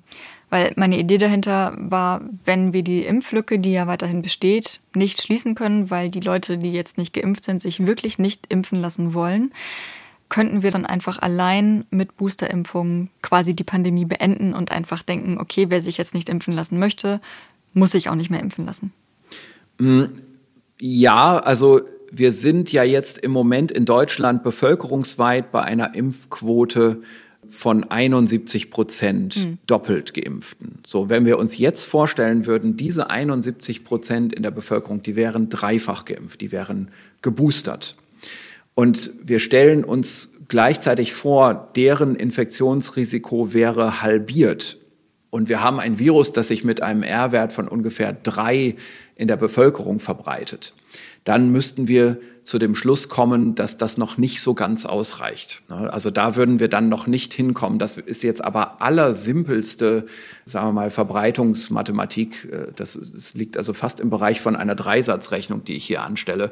Ne? Also wir können nach diesen allersimpelsten Gedanken uns mal vorstellen, bei einem Virus von drei, da bräuchten wir ja zwei Drittel der Bevölkerung vollständig geimpft, also komplett geschützt gegen das Erreichen dieser Infektion. Mhm. Wir haben 70 Prozent vollständig geschützt, aber deren Schutz ist nur 50 Prozent von ja. dem, was sie eigentlich bräuchten. Ne? So, und da sieht man schon, wenn man sich das durchrechnet, das wird also auch unter diesen Bedingungen auf keinen Fall ausreichen.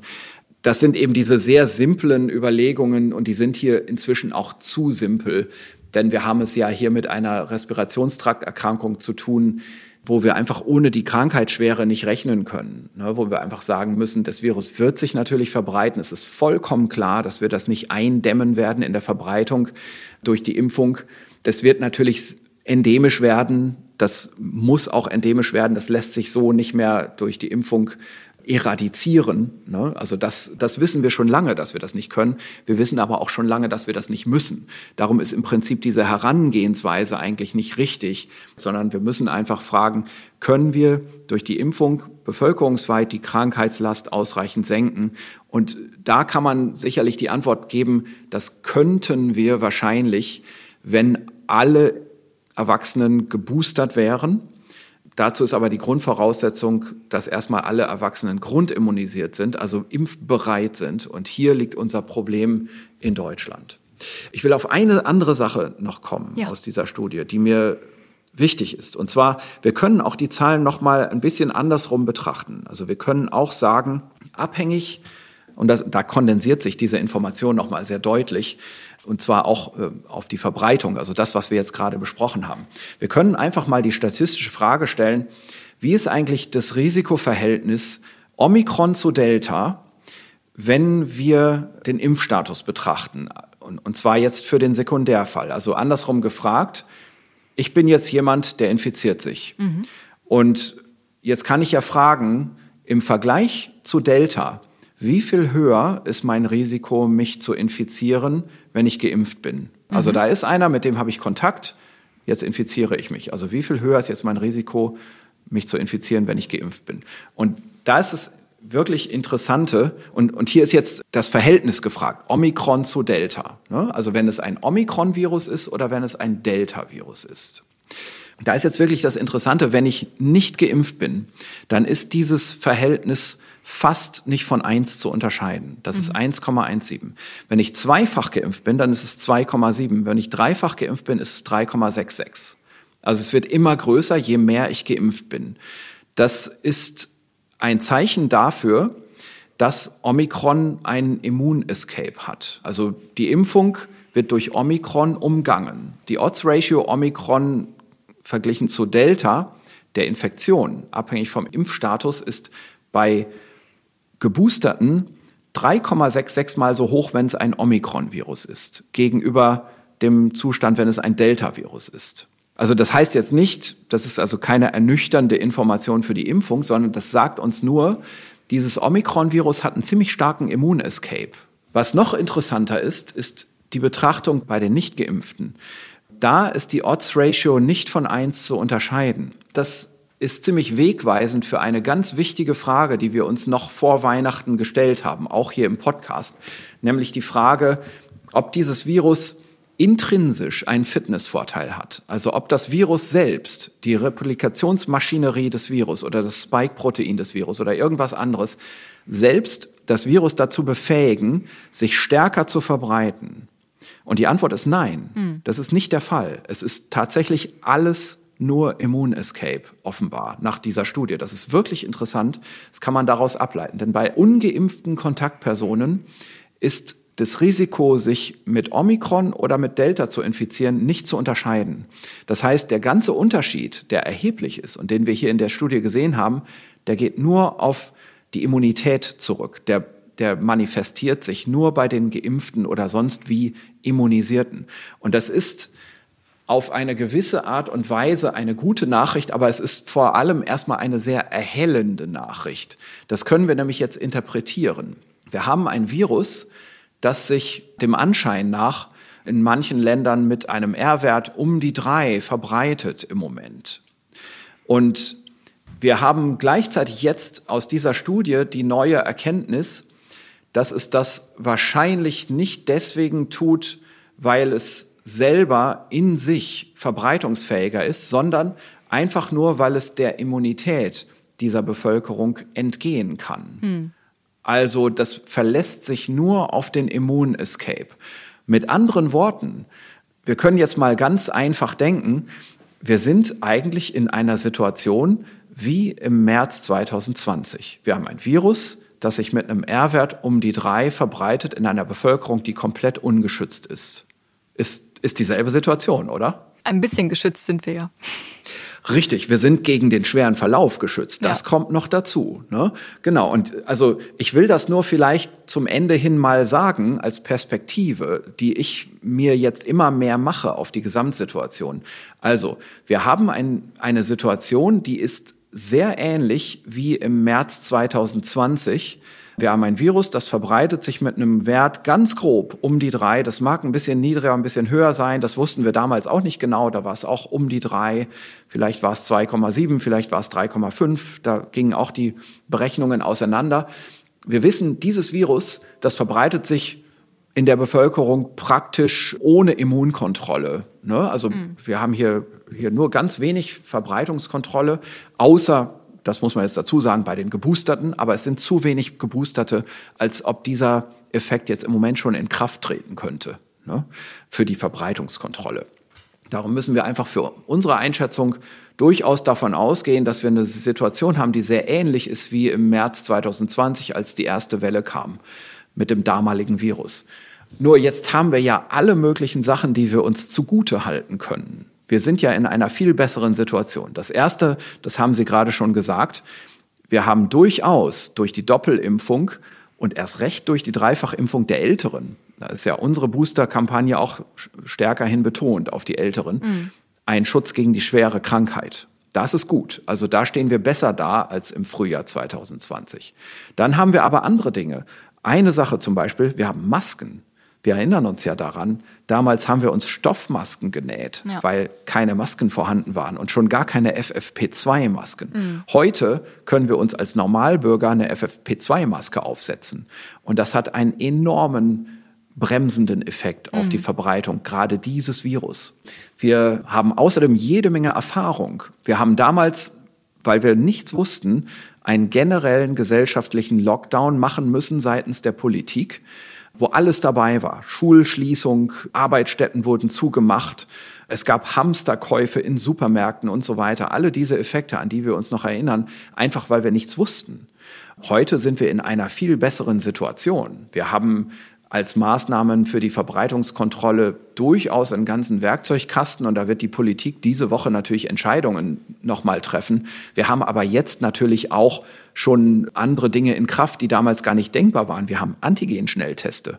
Und wir wissen eigentlich, die Antigen-Tests, die helfen gegen dieses Omikron-Virus gut, so gut wie gegen die anderen Viren auch. Mhm. Und also es gibt zwar hier und da in der Social Media mal eine Meldung, dass es schlechter wirken könnte, aber da muss man natürlich immer auch sagen, seitdem wir impfen, sind geringfügig diese Antigen-Tests ein bisschen schlechter sensitiv.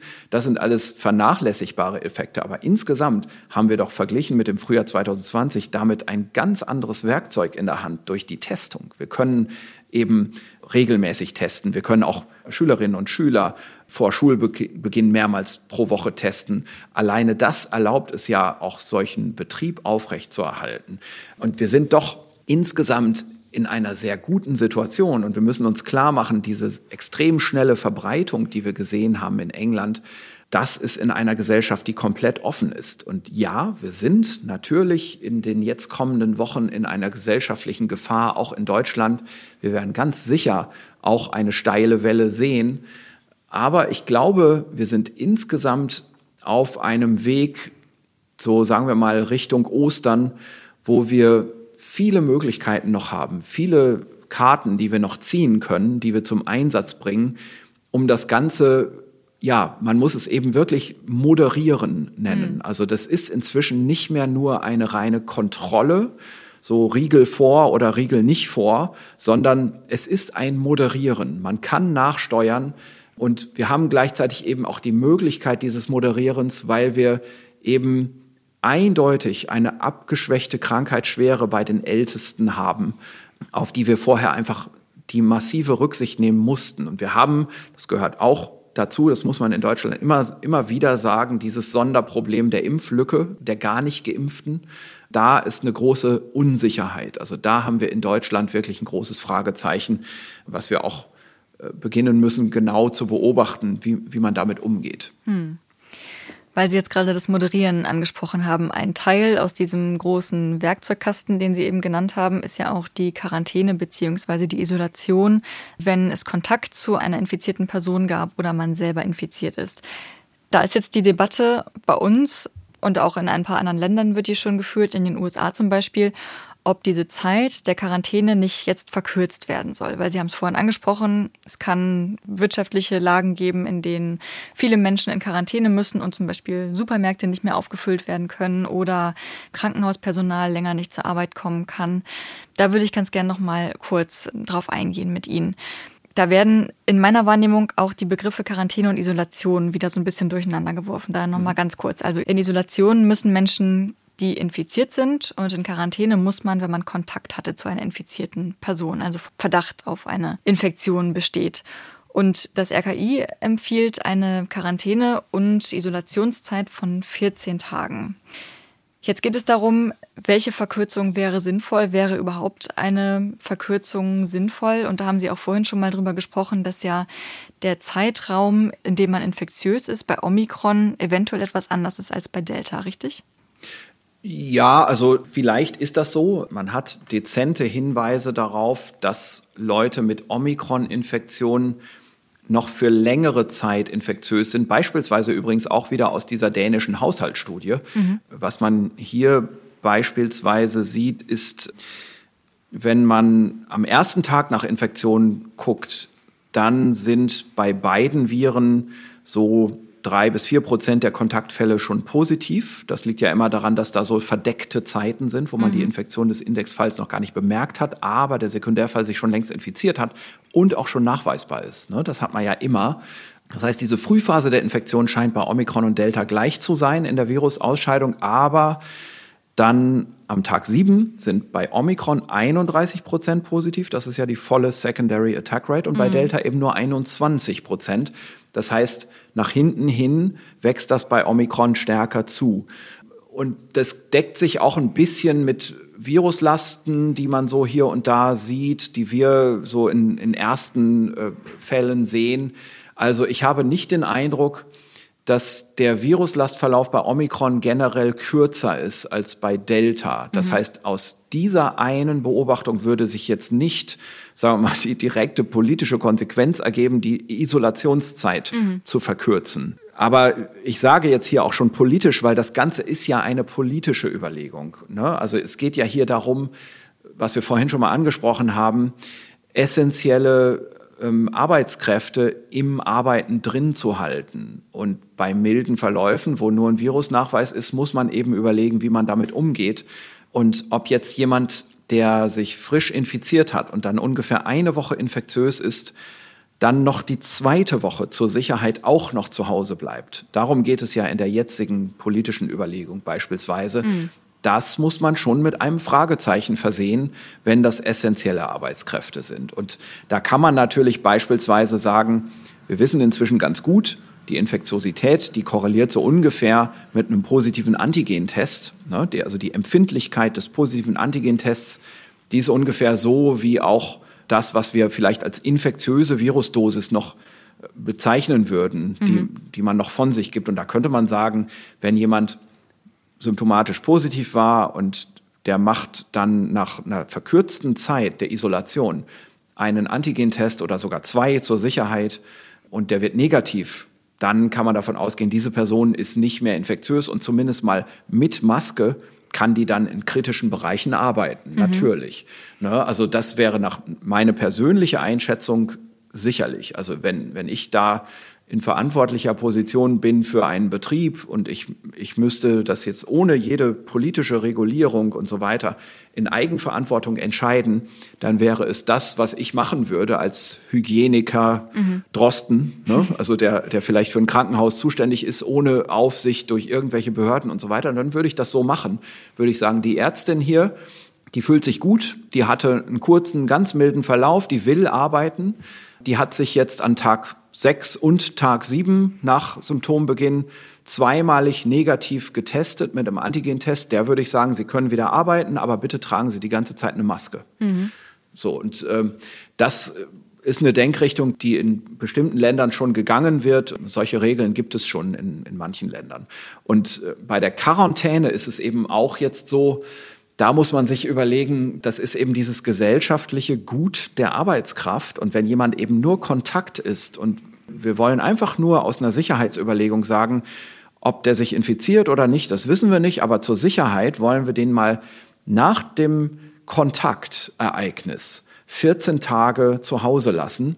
Da wird man natürlich bei einer Omikron-Welle, die schnell anflutet, sehr, sehr viele Leute als Kontakt definieren müssen. Ja. Und dann wird man sehr, sehr viele Arbeitskräfte verlieren in der Gesellschaft. Und das wäre ein großer gesellschaftlicher Schaden.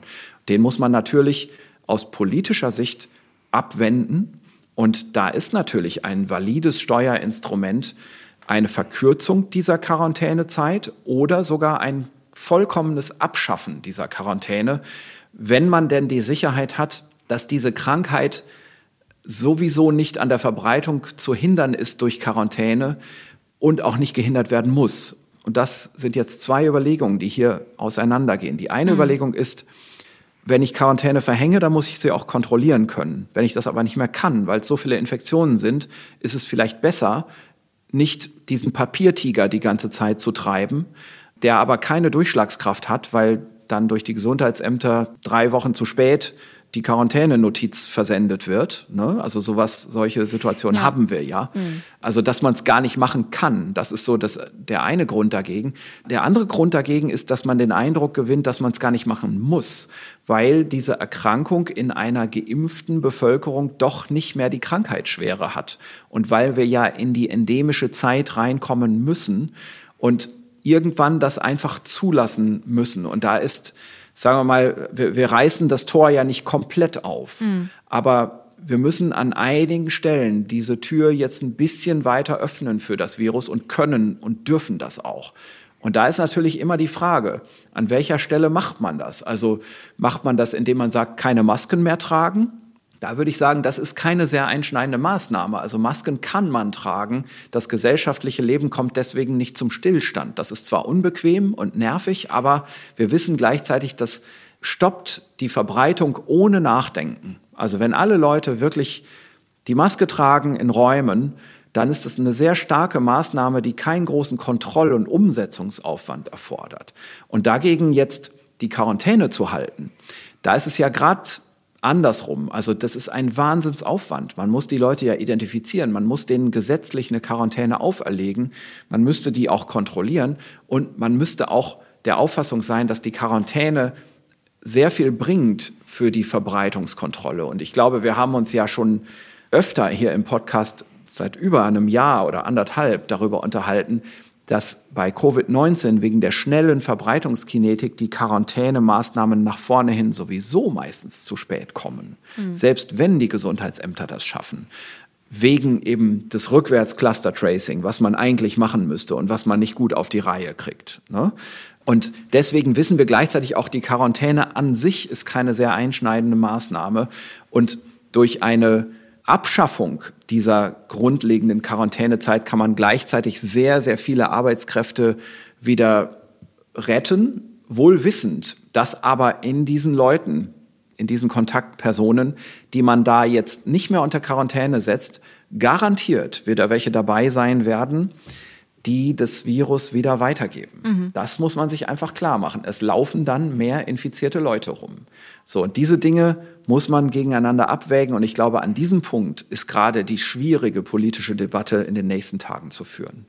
Und das wäre ja gerade bei Menschen, die mit Risikogruppen zusammenarbeiten, besonders dramatisch, wenn jetzt zum Beispiel Krankenhauspersonal zu früh genau. aus der Quarantäne wiederkommen würde. Da haben wir natürlich eben jetzt die politischen äh, Verhandlungsmöglichkeiten auch zu sagen, das muss ja nicht gesellschaftsweit sein, aber in bestimmten Gruppen, bei bestimmten Kontaktsituationen, mhm. bei Leuten, die mit bestimmten Personen Kontakt haben, kann man es differenziell regeln. Also da wird eben jetzt die Moderationsleistung zu leisten sein. Mhm.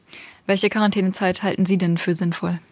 Ich möchte das so jetzt gar nicht hier breit vorschlagen. Also ich, ich habe mich darauf persönlich ehrlich gesagt noch gar nicht richtig festgelegt. Mhm. Also ich, ich kann schon sagen, ich, ich würde es sehr sinnvoll finden, da wo man weiß, dass eine Infektion vorliegt, also bei der Isolation, da sehr viel Kraft drauf verschwenden. Also im, eben auch sagen, eine Ausgangstestung in einer verkürzten Isolationszeit Ne? Also, dass man da Antigen-Tests auch für verwendet. Ja. Das kostet ja Geld und Logistik.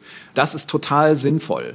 Und bei der reinen Kontaktquarantäne würde ich nach meiner persönlichen Auffassung jetzt eher, sagen wir mal, grundlegend die Quarantäneerfordernis zurücknehmen, als die Quarantänezeit verkürzen. Mhm. Weil einfach, ja, also die Serienlänge, wenn man sich das durchrechnet, da ist zum 14. Tag hin einfach noch nicht sehr viel gewonnen. Der Indexfall ist eine Woche infektiös und dann dauert es noch mal wieder vier, fünf, sechs Tage, bis die Symptome beim Kontaktfall dann kommen. Ne? Und das sind dann einfach leider diese 14 Tage. Ne? Also man kann sicherlich ein bisschen davon wegnehmen. Wenn man auf zehn Tage geht, ist das sicherlich immer noch ausreichend und sinnvoll. Aber dann kommt man in eine Überlegung rein bei der Kontaktquarantäne, dass man eben sagen muss, will man sie überhaupt noch? Mhm. Ne, und dass man da eher überlegt, wo will man sie noch und wo kann man sie abschaffen. Mhm. Ich möchte am Ende des heutigen Podcasts gerne auch noch mit Ihnen über ein anderes Ende sprechen, nämlich über das der Pandemie. Wir haben es in Teilen schon mal angerissen. In den vergangenen Tagen sind immer wieder Hoffnungen aufgekommen. Die Hoffnung ist immer wieder größer geworden, dass nach Omikron, nach einer heftigen Winterwelle womöglich, wir es überstanden haben. Und da geht der Blick, auch das haben Sie schon angesprochen, nach Südafrika, wo die Welle zurzeit abebbt. Ist die Pandemie dort jetzt vorbei? Was würden Sie sagen?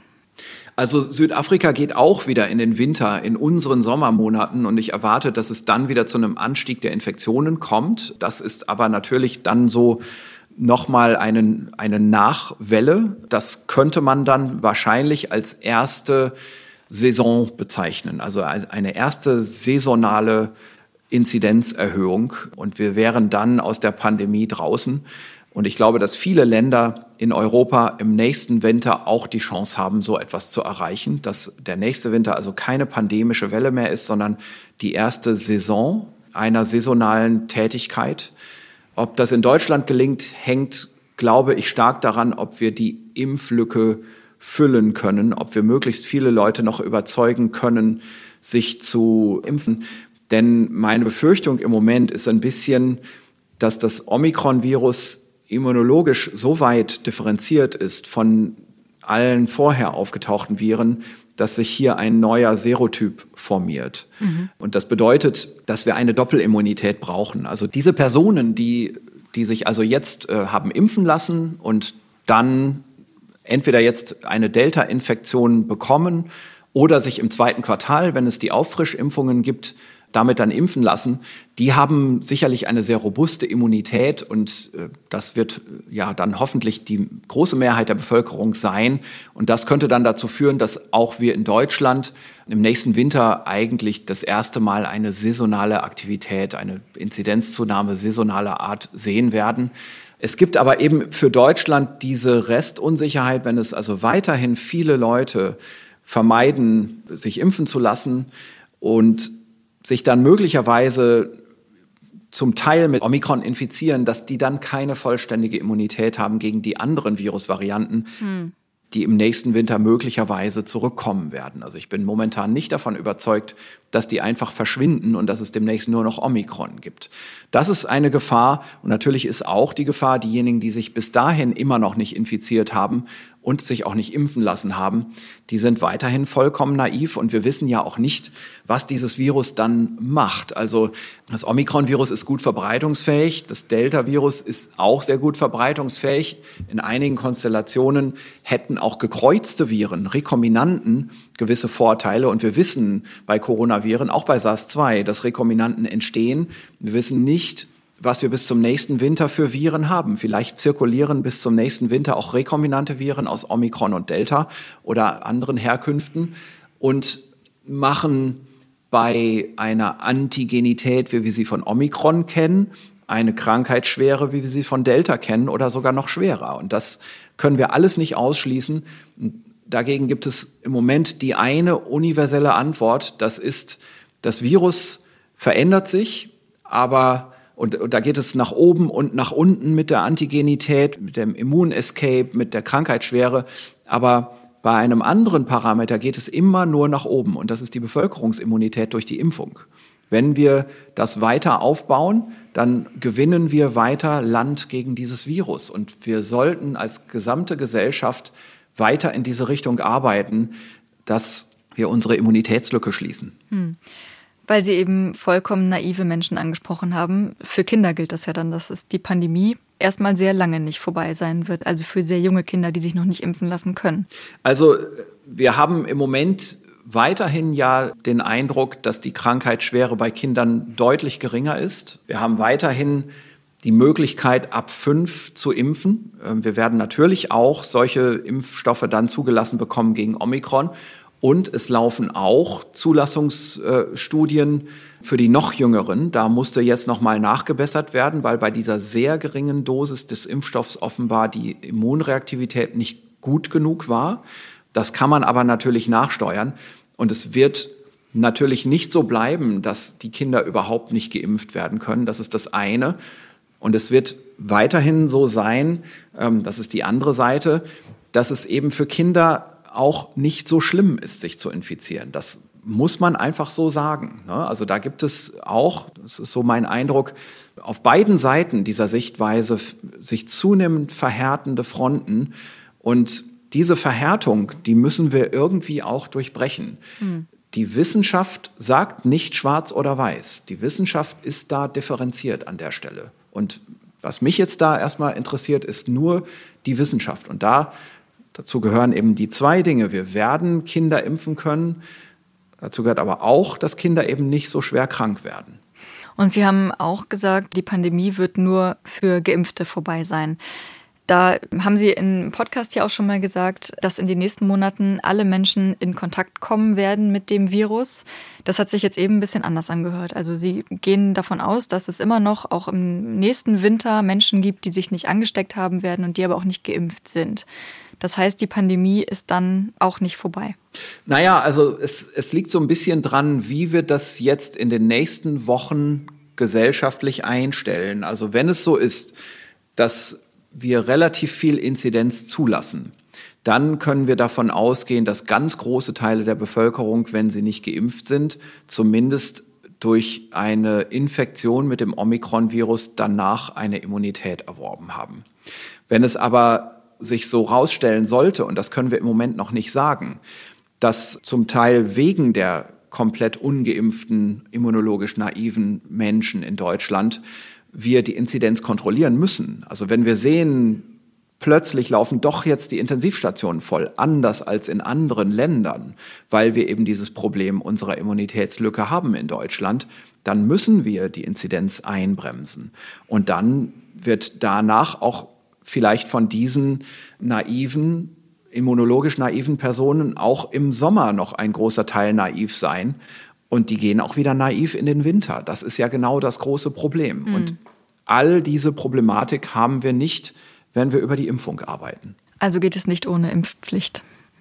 Also es ist, sagen wir mal, die, die, Impfpflicht ist, ist ein politisches Werkzeug, eins von mehreren Werkzeugen. Die Politik könnte auch mit, mit ganz großer Energie beispielsweise auf Aufklärung setzen, auf Motivation setzen, Stimulation, Incentivensetzung.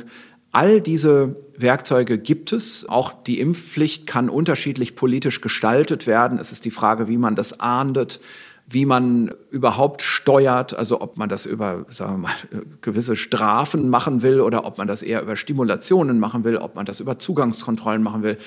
Alles das ist nicht mein Metier als Wissenschaftler und dazu äußere ich mich auch nicht. Ich äußere mich dazu, dass es sehr schwer sein wird, mit einem großen Teil von immunologisch naiven Personen in den nächsten Winter zu gehen.